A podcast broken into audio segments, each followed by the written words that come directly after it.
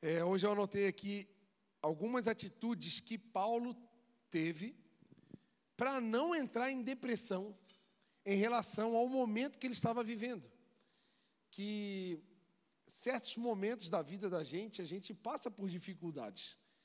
E até nos sentimos aprisionados em algumas situações. Sejam elas que você e eu pegamos com a própria mão, porque tem probleminha que eu e você gente gosta, às vezes, a gente, às vezes a nossa vida está muito calma, né? O que a gente faz? Arrumar um problema. A gente vai lá e arruma um problema para dar uma emoção na vida. A gente é assim. Mas também tem outros problemas que acontecem na nossa vida, algumas fatalidades que ocorrem na nossa vida sem que seja nossa culpa. Algumas decepções, alguns problemas que a gente também fica aprisionado por um tempo naquele problema. E muitos de nós acabamos chegando a um momento de ficar deprimidos mesmo. E às vezes são problemas que duradouros assim que demoram a ser resolvidos e que causam problemas emocionais. Normal, gente, nós somos seres emocionados, somos ovelhinhas emocionadas, que qualquer coisa abala a gente assim nas emoções.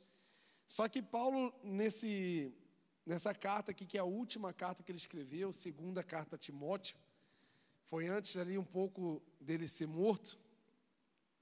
Ele, ele, na conversa dele aqui, ele nos ensina alguns passos que ele mesmo tomou, que é claro que mostra para a gente algumas atitudes que, se ele fez aquilo, é porque ele estava defendendo as suas emoções, para que ele não viesse a perder é, a, o controle das coisas. Então vamos aprender um pouco com Paulo em 2 Timóteo 4 e 11.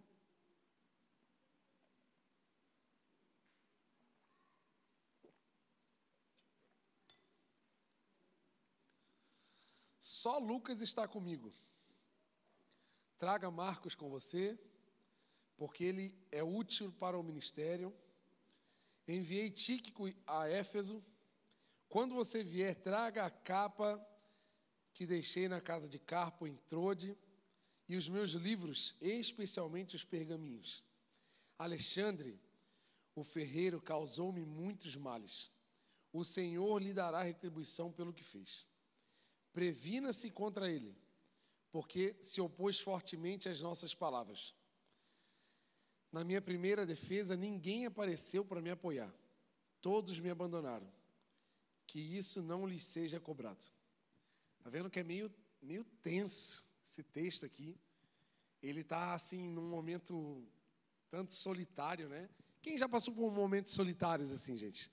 De até os seus melhores amigos, assim, aquelas pessoas que sempre estão por perto, parece que elas somem, e às vezes não é nem por maldade, não é nem porque ele, ele não quis, é porque tem momentos que precisamos passar sozinhos, mas sozinhos em carne, porque Jesus, quando estava avisando que ia subir aos céus, ele falou: queria deixar outro consolador, que não nos deixaria e ficaria conosco até a consumação dos séculos. Só que às vezes a gente fica muito ocupado com as pessoas e com as atividades, com a agenda muito ocupada e quando a gente dá aquele vácuo, aquele, aquele vazio, a gente fica muito solitário e fica preocupado. Então, algumas coisas que eu percebi que Paulo fez aqui, eu quero trazer para vocês aqui. A primeira coisa, a primeira atitude que Paulo teve contra esse sentimento de tristeza, de uma possível depressão, poderia acontecer com ele também, era ter amigos por perto. Se você vê, ele falou assim: ó, ó só Lucas está comigo. Lucas era um médico, historiador, aquele que escreveu o Evangelho de Lucas e o livro dos Atos dos Apóstolos. Ele não foi discípulo, não mistura, tá, gente? Lucas não foi discípulo de Jesus. Ele apareceu bem depois da história, lá depois do. Lá em Atos 12, 13 em diante, mais ou menos, ele aparece pessoalmente na história. Dali para trás, tudo foram registros que ele, como um bom historiador, estava registrando, pesquisando e escrevendo para a gente hoje ter esses registros, mas ele não era discípulo. Muita gente confunde às vezes, mas ele não era um discípulo. Então, é, ele era um médico que também cuidava da saúde de Paulo, só que às vezes só aquele amigo já não, já não sustenta mais, tu está sentindo falta dos outros também. Tu está sentindo falta de da galera que você sempre via, do, do povo que ia na tua casa, ou então aquele, aquele rolê que tu ia com os amigos, comer um pastel, comer um cachorro quente, comer uma pizza, ou então quando tu não está meio quebrado, tu vai sem comer nada mesmo, mas só pelos amigos. Né? Eu sou desse, né? quando estou quebrado eu não como, mas eu, eu não perco o rolê, eu fico junto. O negócio é estar junto com o povo. E Paulo era esse, aquele do tempo de qualidade, né? da linguagem do amor. Então ele falou assim: ó, traz Marcos com você. E eu enviei o Tíquico, eu deixei meus livros lá na, lá na casa de não sei quem, e ele foi falando, né? Então a primeira coisa, Paulo sente falta dos amigos. Porque eu e você somos seres relacionais, a gente não vive uma vida solitária, gente. É, tem perfis de pessoas que sabem se virar mais sozinhos. Só que nós precisamos exercitar essa questão de estar com pessoas, porque nós precisamos nos relacionar. Essa questão da pandemia que é, reconfigurou todas as empresas, nessa questão home office, por exemplo, muitas pessoas que trabalham 100% home office começaram a entrar em depressão, a ter problemas com ansiedade, outros problemas emocionais, porque ela acorda, ela não sai do ambiente dela, ela já começa a trabalhar dentro do quarto ou na sala, fica o dia inteiro ali, acabou o expediente, ela toma um café, continua no mesmo ambiente. Então, ser humano, eu, se eu fosse para o home office 100%, gente, era um mês, pode comprar o caixão e a vela preta, que eu ia estar no caixão já não ia servir, porque eu preciso me relacionar. Não adianta. Mas tem gente que se vira mais sozinho, tem gente que vai. Eu não consigo comprar um pão sozinho, gente. Eu tenho que estar com alguém. Eu vou lá comprar um pão, vamos. Eu tenho que ir com a turminha, com alguém, porque eu gosto de gente perto. E Paulo sentiu essa, essa falta e ele defendeu essa falta. É isso que a gente precisa entender, que tem momentos que a gente vai passar meio sozinho. Mas não é porque estamos sozinhos que podemos ou devemos aceitar a condição de estar sozinho. A gente precisa arrumar fuga. A gente precisa criar é, é, alternativas para que a solidão não tome conta do nosso ser. Porque senão a gente vai entrar numa autocomiseração e falar assim: ah, meus amigos me abandonaram, agora eu estou sozinho. Aí a gente começa a achar também que Deus já abandonou, e a gente vira uma bola de neve de emoções e problemas mas a gente precisa, igual o Paulo falou aí, traz meus amigos aqui. Eu estou me sentindo sozinho. Então a gente precisa, a comunhão, gente, ela precisa ser provocada. A comunhão, ela não é uma mágica que acontece, simplesmente aconteceu. Não, a comunhão, ela precisa ser investida. Tu precisa ligar, precisa mandar uma mensagem, tu precisa ir atrás, tu precisa ir na casa da pessoa, tu precisa provocar. Se a comunhão não for provocada, ela vai se esfriando naturalmente. Então Paulo fez isso. Coisa boa é ter amigo por perto, né? Para dividir os momentos bons, os ruins. Né? Eu já falei de um amigo meu, Israel. Ele mora, estou vendo, faz anos que, eu, anos que eu não vejo ele aí. Agora eu moro em Blumenau, ele mora aqui em Timbó. Eu nunca, nunca provoquei a comunhão de lá vê-lo, né? E eu preciso, estou lembrando ele agora, então vou, é para eu procurar ele. Eu lembro de um dia que eu estava com a minha moto, e ela era carburada, era uma moto custom, e ela não tinha assim, muita tecnologia, era uma moto mais bruta assim. E eu, ela tinha um defeito, que quando ela entrava na reserva, eu tinha que virar o tanque dela antes, porque senão ela afogava e ela era carburada. Então, um belo dia, eu na BR esqueci de fazer essa chave, e no meio da BR ela começa a pipocar e eu paro. Meu Deus, vocês não têm noção. Eu parei num lugar sem acostamento, numa subida assim, meu Deus, foi assim um caos. E eu tentei, estava suado, lavado assim, eu não tinha ninguém para ligar. E eu lembrei de quem? Na época a gente morava na mesma cidade, trabalhávamos na mesma empresa. Eu lembrei, vou ligar para o Jael, que eu sei que ele vai sair de onde ele estiver e vai vir me ajudar. Eu liguei para ele, ele estava trabalhando, gente. Ele arrumou um jeito de sair da empresa e foi lá empurrar a moto que só pegava no tranco. Eu não tinha como, não tinha outra solução. E aquele bicho ficou comigo até aquela moto pegar e eu xinguei aquela moto até o fim da minha vida de raiva. Mas eu agradeci a Deus pelo amigo que Deus me deu, que me salvou ali naquele perrengue. Talvez para você não, não faça tanto sentido um perrengue, mas se você estivesse na minha pele, você sabia o perrengue que eu passei, de ficar com a moto ali no meio da BR, sozinho. Era um lugar ruim de sinal, tinha que deixar a moto no lugar, andar a pé até pegar o sinal, ligar para ela, assim. Tudo para dar errado foi aquele dia e deu tudo errado. Mas coisa boa, com, com quem que eu contei, gente? Foi com um amigo. Eu liguei, eu provoquei, porque os amigos precisam ser acessados. E às vezes tem amigos seus que não te ajudaram em nada ainda, sabe por quê? Porque você também não pediu ajuda. Às vezes nós somos orgulhosos. Ou às vezes não queremos incomodar. Aí a gente não acessa. Só que o não acessar, a gente está deixando de receber uma ajuda. Um abraço, uma companhia, às vezes não é, não é um recurso. É passar uma tarde junta. É passar duas horinhas junto e conversar. Então a gente precisa procurar, a gente precisa é, é, quando acaba o culto aqui, ó, fica um pouquinho mais, não sai com pressa correndo, não, não tem. Nós não vamos soltar as capivaras aqui dentro da igreja e você sair correndo assim. Acaba o culto, fica um pouquinho, olha quem você não, não conhece muito bem, vai lá, se apresenta, cumpre, ou então cumprimenta, abençoa a pessoa, olha, Deus te abençoe, sabe? Ser igual o formiguinho, tem que se tocar assim e se cumprimentar, e, porque a gente precisa provocar isso. Isso é bom, gente. Igreja não é um lugar você não saiu da sua casa só para vir é, assistir o culto e ir embora, não. Dentro do teu espírito tem uma necessidade relacional que você precisa se relacionar. E se você provocar esse relacionamento aqui, vai ser incrível. Sua vida vai mudar, você vai conhecer novas pessoas. Pessoas que estão com as mesmas intenções que você, quer buscar ao Senhor, quer ter uma vida reta diante de Deus, da sociedade. Então é, é, é muito bom isso. Olha o que, que Provérbios 17 diz, 17, 17. O amigo ama em todos os momentos. É um irmão na hora da adversidade.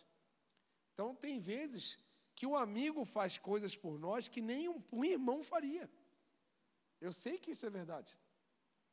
Então, a gente tem que aproveitar essa questão da amizade, né? A gente tem que ser. É, e a amizade, ela não está apenas em amigos assim, mas dentro do casamento também é uma amizade. Geralmente, um namoro começou numa amizade. A sua namorada provavelmente era uma amiga sua, a não ser que você foi lá no programa do Rodrigo Faro, ou se você é um pouquinho mais velho, você foi lá no Em Nome do Amor, né? Quem é mais velho já riu, já, já entregou a idade, né? Em Nome do Amor, lá do Silvio Santos. Aí tava com um binóculo assim, ó. Aí tu, tu escolheu qualquer um e começou. A não ser que foi assim. O jeito que tu começou a namorar. Mas se não, Provavelmente a pessoa que você namorou já era um amigo, já era uma amiga, e da amizade se tornou um romance e ali foi desenvolvendo um relacionamento. Porque no relacionamento de casal há uma amizade. Para você ver como é necessário a gente investir nessa amizade também. É importante. E a gente também precisa filtrar as nossas amizades.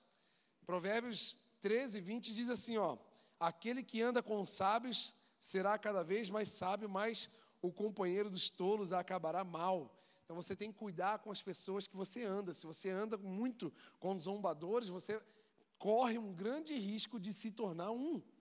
Se você anda muito com pessoas que não têm valores morais, você corre um grande risco de começar a pensar como essa pessoa. Então, é muito é muito sério e importante a gente determinar quem são as pessoas nas quais eu vou andar, nas quais eu vou dividir a minha mesa, nas quais eu vou, eu vou caminhar junto, porque elas podem atrapalhar o rendimento da minha vida. Elas podem desviar os propósitos que eu tenho para com o Senhor e para a minha vida, para a minha família. Então busque andar com sábios. Está aqui, ó. Mas quem acompanha o tolo vai acabar mal. O mínimo para você e para mim é acabar mal. Posso me tornar até igual a eles. Esse é um perigo. Eu estava assistindo ontem o filme, se eu não me engano, o nome é Sociedade da Neve.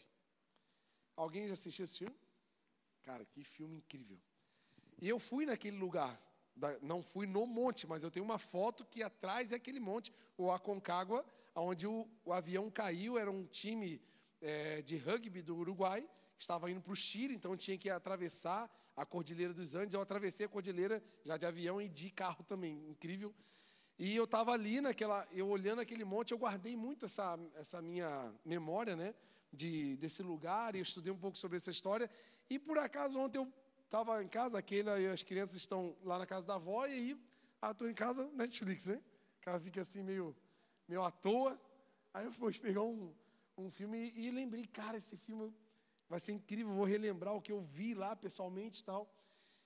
E o que para mim fechou e concluiu a questão do, da, dessa história, porque não é uma ficção, ali é um filme retratando o que aconteceu. Os sobreviventes desse acidente, eles só sobreviveram por causa da amizade que eles tinham.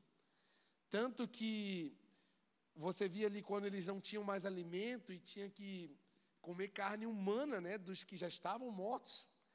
E alguns não aceitavam essa condição e ficavam ali é, fechados, não aceitos, choravam, eles oravam pedindo perdão a Deus, gente. Coisa mais incrível. E, e, tinha uma frase assim: se você não come, você não vive. E tal, eles incentivavam, pelo amor de Deus, come, porque eu quero que você viva. Então, um amigo de verdade né, não extrai da gente a vida, ele dá a vida para a gente, ele ajuda. Aí teve um que, naquela hora eu quase chorei, vou, vou, vou ser bem sincero, de um rapaz, eu esqueci o nome dele, que eu achei que ele ia ser o cara principal da história, assim, que ele ia ser pai, e ele morre, cara. Meu Deus, meu Deus, escreveram errado essa história, não pode. E, e ele deixa um bilhete. É, é, é, feliz é, como é que é? Feliz é aquele que tem amigos que dá a vida, dá a vida um pelo outro, assim, alguma coisa assim ele deixou escrito.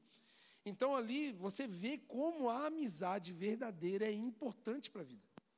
Os caras sobreviveram, se eu não me engano, 72 dias Gente, eu, eu vi aquele lugar, é assim, ó, é um deserto de neve e montanha.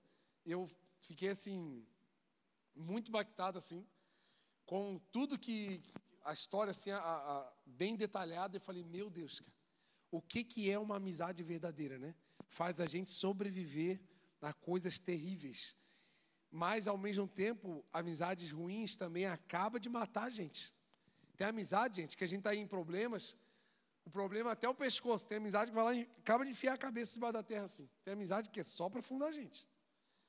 E às vezes a gente tem que dar um tchau, assim, ó, ei, tchau, fala com a minha mão aqui que eu estou indo nessa direção. E às vezes parece cruel, mas não, gente. Cruel é tu ficar nessa situação que tu está. Cruel é você ficar sendo enganado por uma amizade que não está sendo boa para você. Isso é cruel. Que aí daí você vai passar o tempo, tu vai olhar para trás, meu Deus, como eu fui paralisado como eu estava andando para trás e como eu deveria ter tido uma atitude logo. Então eu fiquei muito. Se você não viu, eu não estou nem aí se eu dei spoiler, você vai lá assistir, tu vai ver também, vai ser legal.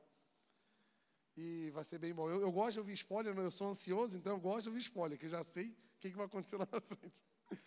Segunda coisa que eu aprendo com Paulo aqui para evitar uma possível depressão, ele pediu a capa, né? Se você ver, ele fala assim, ó, Traga minha capa que eu deixei na casa de Carpo. Estava é, chegando inverno, era muito frio, ele estava numa prisão assim, provavelmente subterrânea, mais frio ainda. Então ele estava pedindo a capa. E isso me ensina o seguinte, gente, que ele mesmo numa situação difícil, ele não se entregou, que é o que muitas pessoas que estão vivendo dias difíceis fazem elas se entregam. Muitas pessoas que estão em depressão mesmo, muitas delas se entregam. Ah, quer saber? Eu não vou mais pentear o cabelo. Já começa aí, né? Eu não vou mais comer direito, aí eu não consigo mais dormir também, aí eu já não vou mais me cuidar, já não vou mais botar minhas roupas boas. É assim, verdade ou mentira, gente? A pessoa que está nesse processo, ela começa a se entregar aos poucos. E ela começa a, a se auto-sabotar. E Paulo, ao pedir a capa, ele estava falando assim: ó, eu estou mal, mas eu não desisto. Traz a capa lá porque eu estou com frio, eu não quero morrer à toa. Eu ainda estou vivo, ainda tem chance. Então, ele estava buscando um recurso físico de autocuidado. É um autocuidado que ele estava tendo aqui. E pessoas em, nesse estágio emocional, um dos primeiros sintomas de depressão é a falta de autocuidado. Aí a pessoa já não, não liga mais para a alimentação, a pessoa não, não faz mais nada, e aí o corpo físico começa a adoecer, porque você não se cuida mais, aí a dor das doenças vão causando mais dores emocionais. Meu Deus, é uma bola de neve incontrolável, gente. Por isso que a gente precisa se cuidar. Então, ele está falando aqui do autocuidado. A gente não pode nos abandonar. Eu não posso me abandonar, gente. Muita gente está se auto-abandonando. Ah, quer saber, cara? Não vou. Deus não me ouve mais, estou tanto tempo pedindo, eu não vou nem mais orar mais, eu não vou nem mais fazer mais nada, porque eu já estou abandonando. Não, gente, não faça isso. Aonde a vida ainda há esperança. Você e eu ainda temos chance de orar mais um dia. Ora mais um dia. Louva o Senhor mais um dia. Ande mais uma milha com o Senhor, com os seus amigos. Peça aos seus amigos para te carregarem mais uma milha, para você continuar, porque tu vai chegar lá. O problema é que muita gente por esse momento de, de tristeza, ela vai se, se largando. E olha aqui, ó. Buscar o alto benefício e proteção não é egoísmo. Quando você vai voar de avião, logicamente, né, não sei se vai voar de outra coisa, né? Helicóptero, né?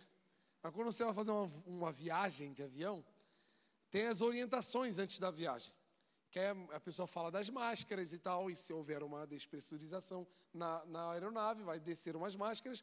Qual é a orientação? Primeiro coloque a sua, depois tu cuida do amigo. Por quê? Como você vai cuidar de pessoas se você está mal? Como você vai salvar alguém se nem você está salvo? E eu vou dizer uma coisa para vocês: nós aqui, ó, esse povo aqui, tem muito a fazer nessa cidade sobre a salvação dessas pessoas. E nós precisamos estar bem para viver todas as promessas que Deus tem para nós.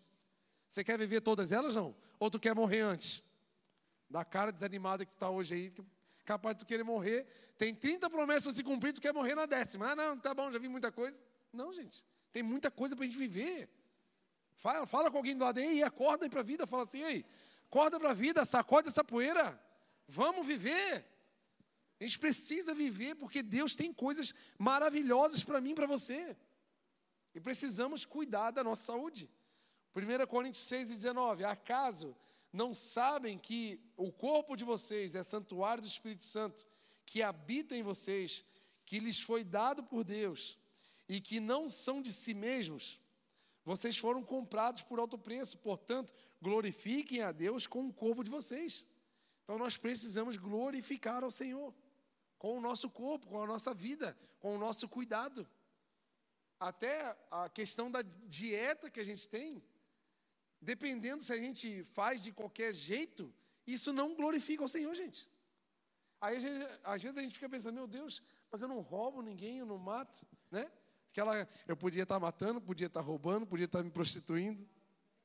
Não, a gente só pensa que as coisas graves, os crimes hediondos são pecados. O fato da gente só comer besteira também está pecando, gente.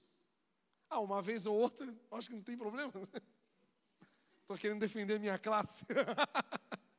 ó, a Lu, só me olhando assim lá de trás, assim, ó. Ah, pastor, vou conversar contigo depois do culto. É que assim, comer uma vez ou outra não é iniquidade. A iniquidade é quando você não está nem para nada. Não, brincadeira, gente. Mas o fato da gente não cuidar do próprio corpo também estamos deixando de glorificar ao Senhor. Então, autocuidado, gente.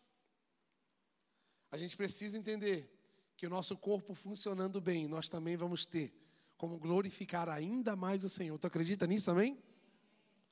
Terceiro passo que Paulo teve para manter a sobriedade sobre uma situação difícil. A leitura da palavra e, a, e o, o, conhecimento geral, porque ele também pediu os pergaminhos, né? Ele fala assim: ó, vá lá buscar os meus livros e principalmente os pergaminhos. Por quê? Gente que não estuda nada, a mente atrofia, gente. A gente naturalmente vai emburrecendo se a gente não desenvolver o conhecimento. E às vezes a gente, e a gente vem de uma geração, quem está aí nos 35, para mais ou menos aí na minha idade, a gente vem de uma geração de pouco conhecimento, isso é verdade. Não era normal a nossa geração, todo mundo fazer uma faculdade. Qual era a nossa geração? No máximo segundo grau, mas já trabalhar, ir para cima, correr atrás. Essa geração, ó, engraçado, olha a pergunta que o Estevão fez com meu pai essa semana. Ô vô, qual foi a faculdade que o senhor fez?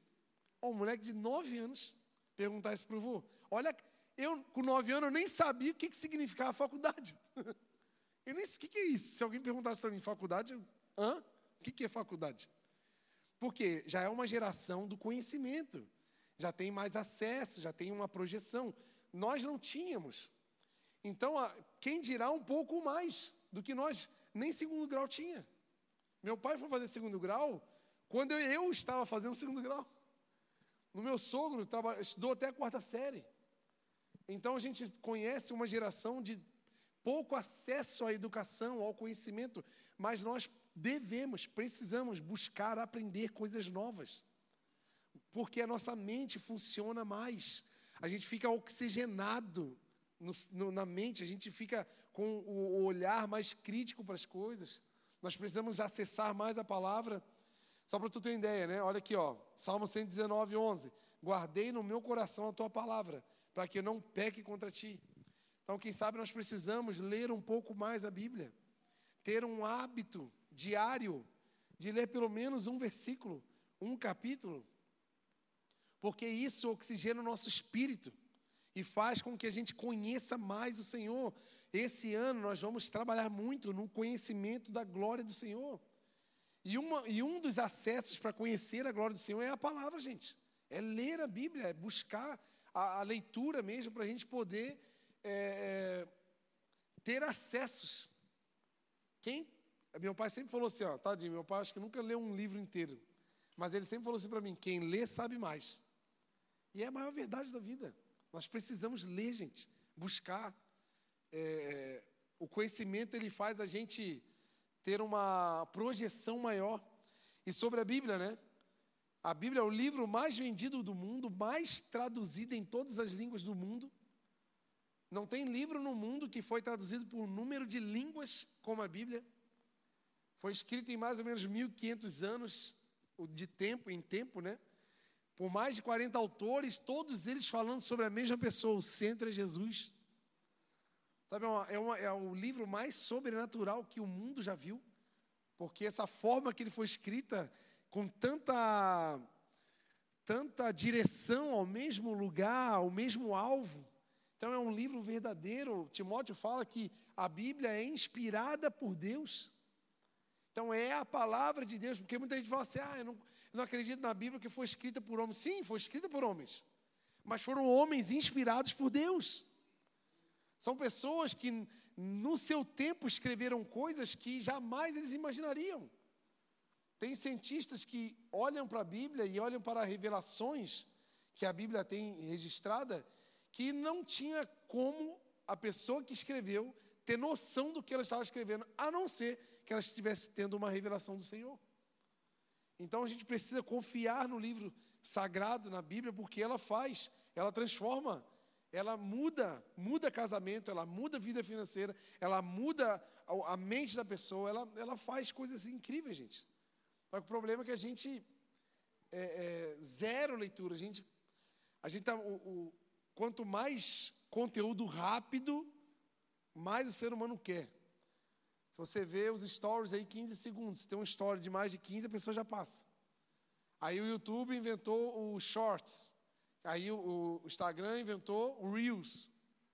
Que aí também tem, começou lá no TikTok, videozinho rápido, que até a velocidade da falha é mais rápida. Porque parece que a gente não tem tempo. Não é que a gente não tem tempo, é que a gente quer ver mais coisas em menos tempo. Só que a gente tem um time para entender as coisas, gente. Eu, quando leio um livro, eu sou, não sei se sou muito lento, né, mais do que normal, mas às vezes eu tenho que ler duas, três vezes o mesmo capítulo. Não porque eu sou burro, né? Um pouquinho pode ser que seja. Mas porque eu quero entender melhor o que o escritor está falando. Eu quero anotar. Teve um livro o Evangelho Maltrapilho. Eu li ele quatro vezes, gente. E das quatro vezes, todas elas eu fiz um resumo. Para que eu entenda, porque foi um livro que me desconstruiu.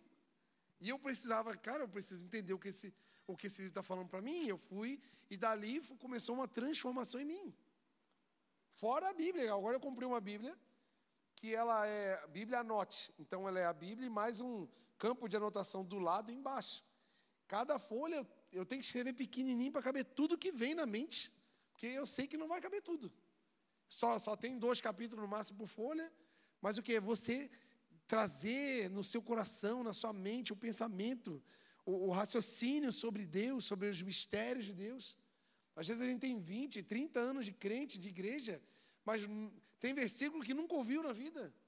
Tem, tem coisas da Bíblia básicas que a gente não, não entende. Por quê? Porque não buscamos. Paulo falou: Eu não aprendi de homem, mas foi Deus que me ensinou. Tem coisa que não vai ser eu que vou te ensinar aqui. Tem coisa que você vai aprender, sabe aonde? Lá dentro do seu quarto com a Bíblia aberta.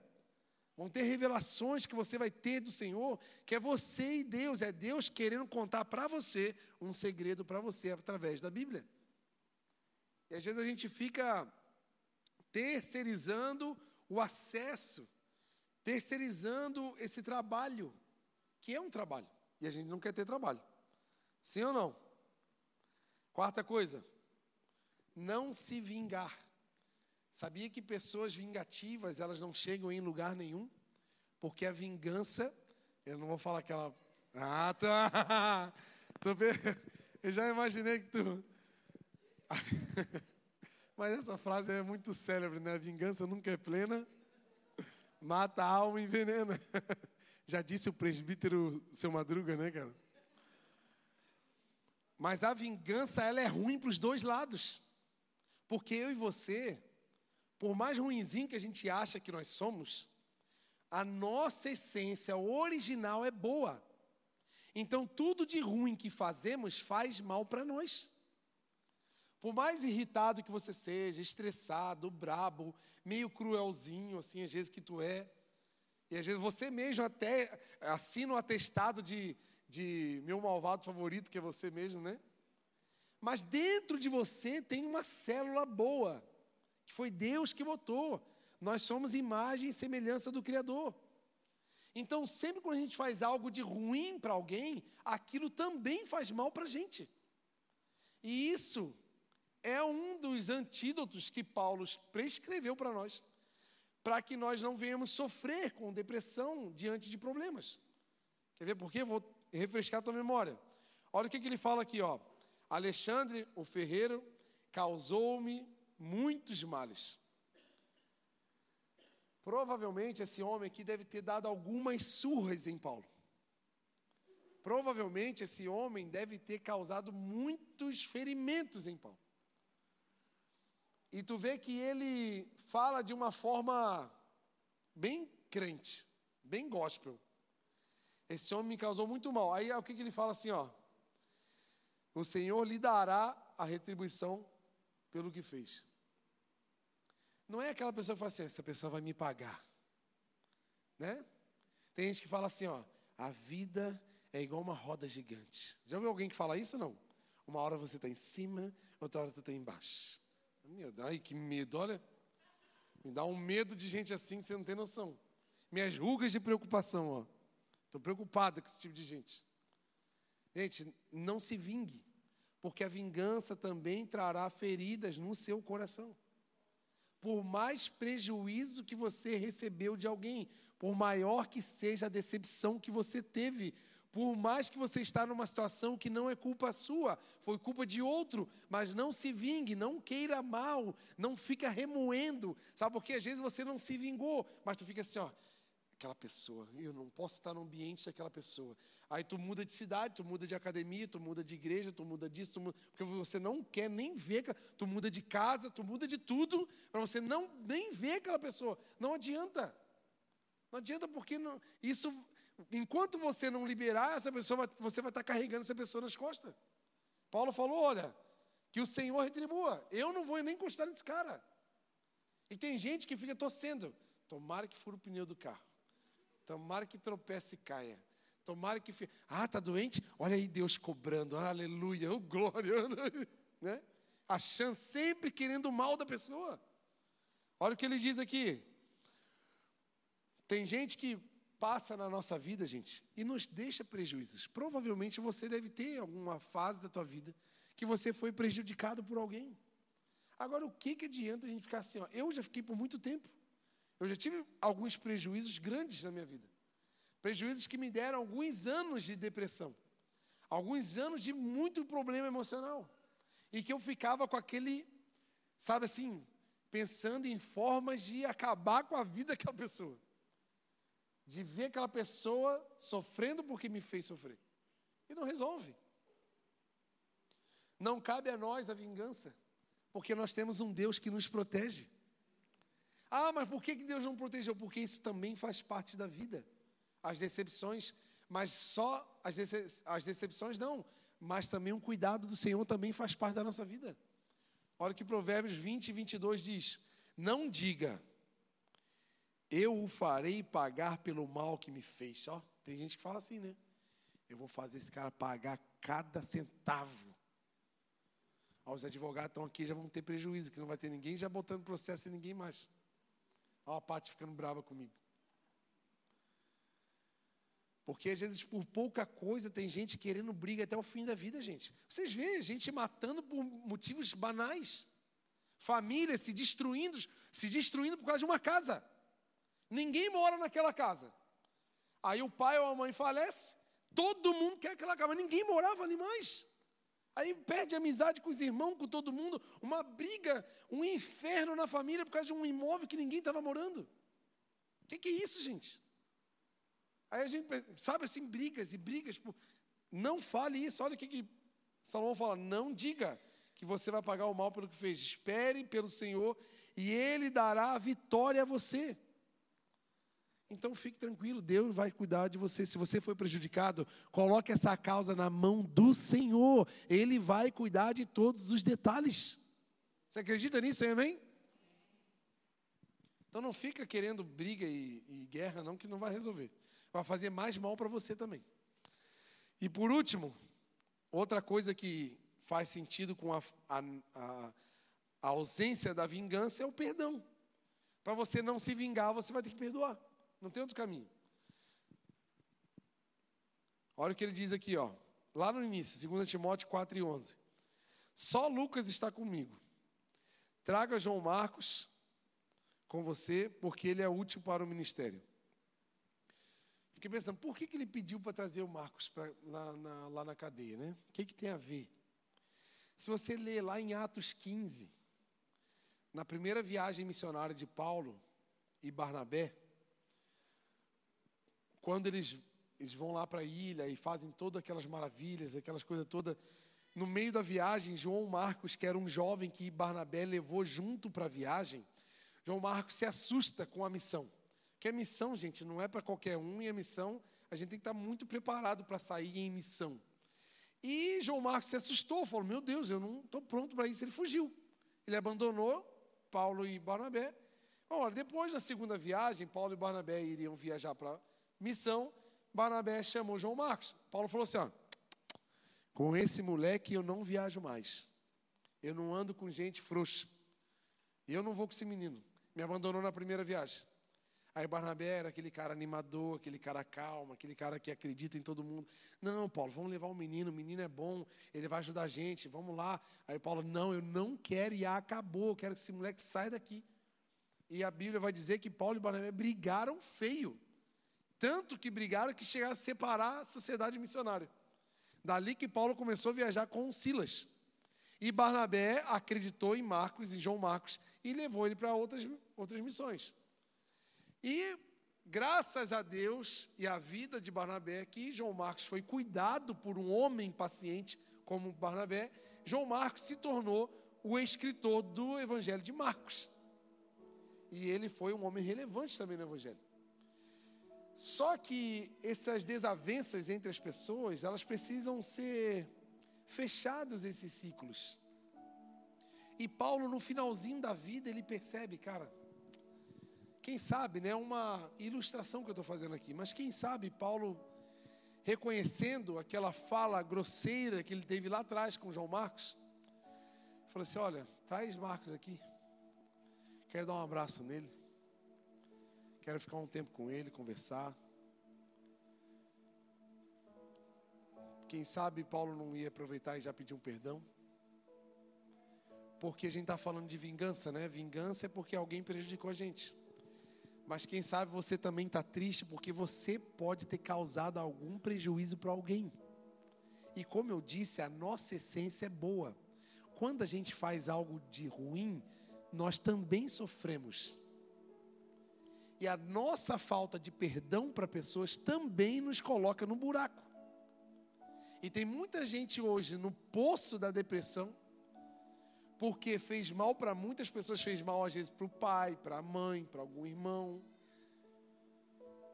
E lá dentro do espírito dele tem uma ferida, porque a essência é boa. Enquanto não chamar e não acertar, a pessoa fica sofrendo, gente.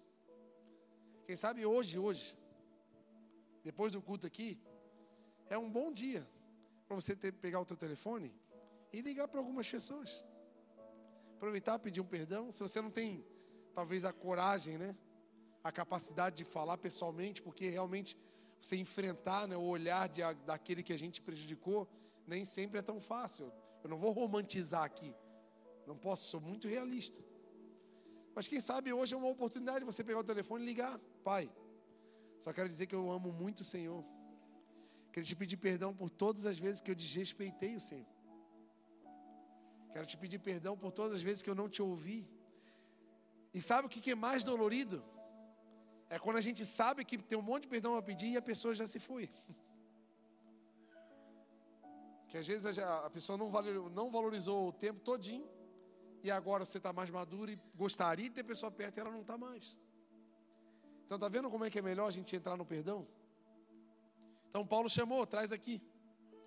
Traz aqui que eu quero conversar com ele. E eu quero incentivar você, não deixe a vida passar sem que você peça os perdões que você precisa pedir. Você vai ver que o dia que tu exerceu o perdão, tanto o pedir quanto o oferecer o perdão, isso vai aliviar a sua vida e essas tristezas que você tem carregado não vão te fazer mais mal. E falar um pouquinho sobre o perdão. Tem uma passagem na Bíblia em Mateus que fala sobre um homem que estava devendo uma grande quantia para um, para o Senhor. E ele foi e esse Senhor iria colocar ele preso até que pagasse. E ele se ajoelhou, pediu misericórdia por ele e pelos seus filhos. E pediu que perdoasse essa dívida.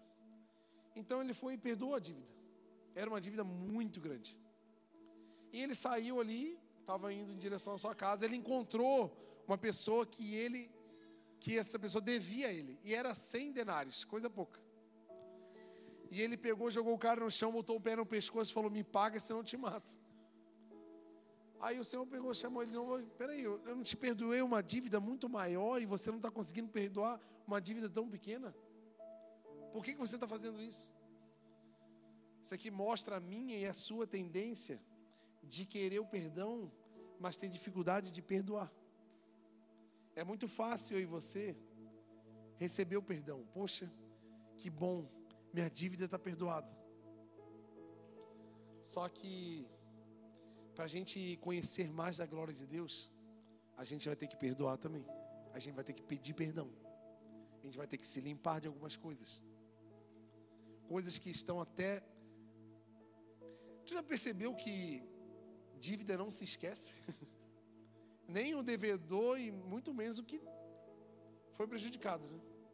A gente fala uma frase assim antiga que fala assim, ó. Quem leva o tapa nunca esquece.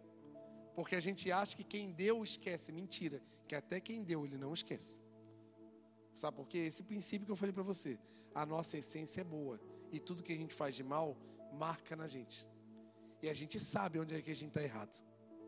A gente sabe onde é que a gente deveria honrar mais os pais, o avô, a avó, um tio, o irmão. A gente sabe que tem uma falinha sua em alguma área que você poderia acessar aquilo e pedir um perdão.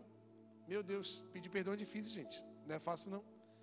Essa semana eu estava lá em Itajaí, com meu sogro, e meu sogro sempre gosta que eu dirijo para ele, né? Para minha sogra e tal. E a gente foi na casa da minha cunhada no carro da minha sogra. E eu dirijo o meu carro todo dia, então estou acostumado com o meu carro, né? Pum, pum, normal. E eu peguei o carro da minha sogra. Eu fui estacionar, cara, mas eu ralei a roda na, no meio-fio, assim, que eu fiquei com uma vontade de fazer um buraco e me jogar dentro, assim. E eu fiquei muito envergonhado, muito triste. Porque eu pensei assim, por que, que eu não estava com o meu carro? Se fosse o meu carro, podia arrancar a roda. É o meu carro. Tem problema, né? Agora, quando é coisa dos outros, Jesus amado, que tristeza. Aí eu fiquei com aquela vergonha, pedi desculpa para minha sogra e meu sogro não estava no carro. E o meu sogro, ele gosta do carro muito alinhado. Ele foi um livramento ele não estar no carro. Porque provavelmente vocês estariam fazendo o meu velório domingo passado. E ele estava lá na minha cunhada, lá no, lá no apartamento. Aí eu subi, calculando o meu discurso de perdão. Só que eu não consegui falar. Falei, meu Deus. E eu, almoçamos, e, eu, e aquilo, cara, borbulhava dentro de mim. Eu preciso pedir perdão pelo arranhão da roda. E não foi um arranhãozinho assim, foi um.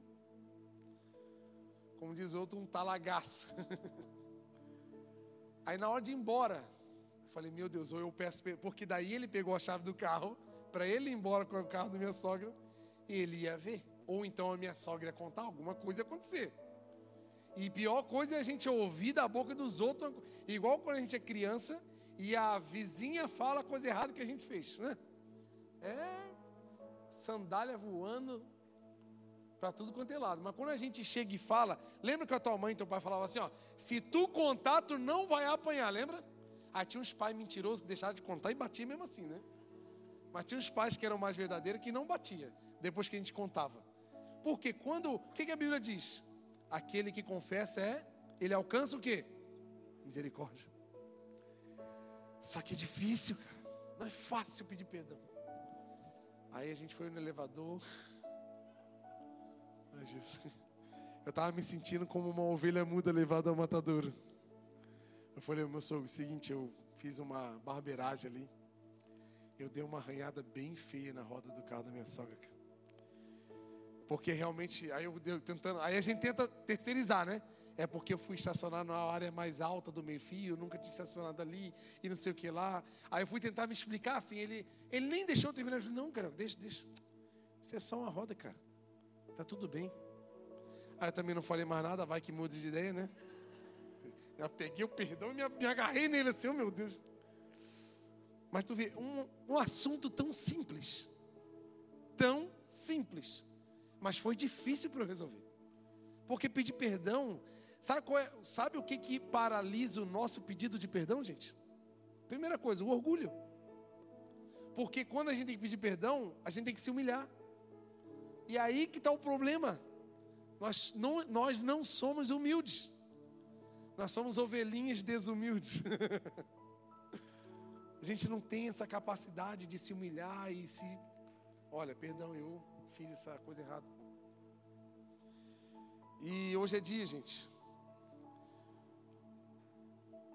Porque assim, ó, o perdão que eu pedi para o meu sogro não me isenta de eu arranhar a roda de novo. Só que por mais que eu estou com medo de pegar o carro de novo, que eu vou evitar ao máximo, que eu nunca fiz isso, gente. Eu não sei que barbeiragem que estava em mim, um espírito de barbeiro pegou em mim. Eu não faço essas coisas. O carro está ali, não tem arranhão na roda, não tem nada. E ali, é, mas é, é coisa para provar a gente. É Deus, sim. Vamos ver esse camarada aqui, o que ele vai fazer. O fato de eu ter pedido perdão não me isenta de nunca mais errar. Está entendendo ou não? E aqui está outra dificuldade que nós temos. Por que, que a gente fala? Ó, oh, te perdoo, mas não me cruza mais o caminho. Por que, que a gente não quer ver mais a pessoa? Porque a gente não quer ter a chance de ser prejudicado de novo, não é verdade? Mas isso não é perdão. O perdão é você não levar em conta o que a pessoa fez e zerar a conta com ela e acabou. Agora estamos juntos novamente. E a gente tem essa dificuldade. A gente tem que perdoar, gente, porque nós fomos perdoados. Pai nosso que estás no céu, santificado seja teu nome. Venha a do nosso reino, seja feita a sua vontade, assim na terra como perdoai as nossas dívidas, assim como perdoando os nossos devedores. A gente tem que perdoar porque nós já fomos perdoados. Então, se nós somos representantes de Jesus na terra, uma das coisas que nós vamos ter mais que exercer é o perdão. E sabe qual é a maior dificuldade disso? Porque é fácil uma pessoa que você não conhece trombar em você no centro da cidade, derrubar o teu celular aí a pessoa fala assim, me perdoa. Você, não, tá tudo bem, fica tranquilo. Super educado, você pega o celular, ok. Agora deixa o teu esposo derrubar o teu celular.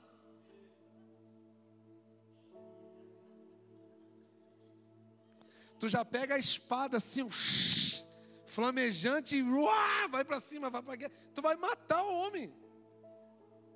Agora deixa o teu irmão deixar cair o teu notebook. Tá vendo? Sabe por quê? É muito mais difícil perdoar quem a gente ama. Porque o perdão ali vai ter que ser verdadeiro. Sabe por quê? Você vai ter que ver a pessoa de novo na mesma casa que você. Aí que está o problema. Porque você perdoa uma pessoa da rua, tu nunca mais vai ver ela. E ó, vou dar um detalhe: se a pessoa derruba o teu celular hoje, daqui um mês você vê ela de novo, tu vai lembrar, aquela pessoa derrubou meu celular. Tu vai lembrar. Mas só que é fácil dizer que perdoou, porque tu não mais vai ver essa pessoa. Agora, a pessoa que tu tem que conviver todo dia, tu tem coragem de perdoar? É o que eu oro, gente para que nessa igreja aqui entre os piores dos pecadores, porque nessa igreja ele vai encontrar perdão. E não só um perdão divino, mas o perdão do meu abraço, do meu acolhimento, o perdão de uma igreja que recebe todo e qualquer tipo de pessoa e vai incluir ela aqui nessa sociedade e vai fazer ela sentir um filho de Deus, perdoado e amado por Jesus e por nós. Porque o perdão é isso. Sabe por quê? Olha o que a Bíblia diz.